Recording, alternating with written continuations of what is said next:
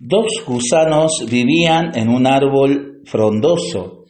En un momento dado, uno de ellos, movido por un fuerte impulso interior, comenzó a encerrarse en un capullo de seda. Hasta ese momento los dos habían sido grandes amigos.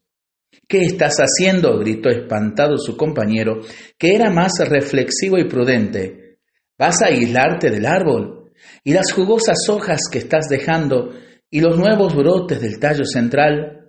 No podrás comer ni moverte por el árbol si te encierras ahí. Dado que su compañero no respondía, el prudente decidió buscar apoyo moral en los demás gusanos y trajo unos cuantos junto al capullo de seda que ya estaba por terminarse. No cierres aún, espera. Y escuchó al coro de gusanos que decía, Mira lo que dejas, mira lo que dejas. Pero él se encerró tras la seda, pues el impulso era muy fuerte y no podía explicarlo. Los dos gusanos se quedaron mirando la cápsula de seda y pasaron toda la tarde comentando el suceso. Se volvió loco, decían. Qué aburrida debe ser la vida ahí adentro. Y mirá lo que se está perdiendo. ¿A quién le cabe en la cabeza despreciar un árbol tan frondoso? ¿Tú te encerrarías ahí? Con lo simpático y joven que era.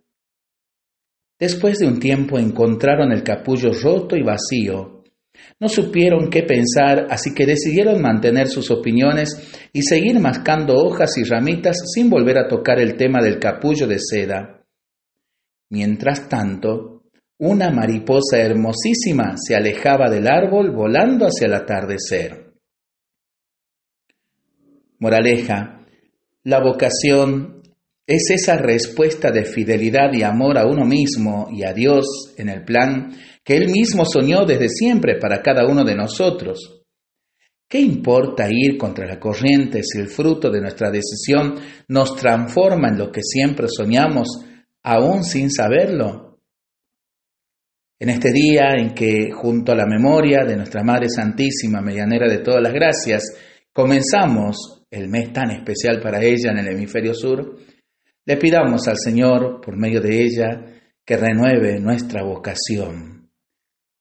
Lo pensamos y lo seguimos orando en familia y entre amigos.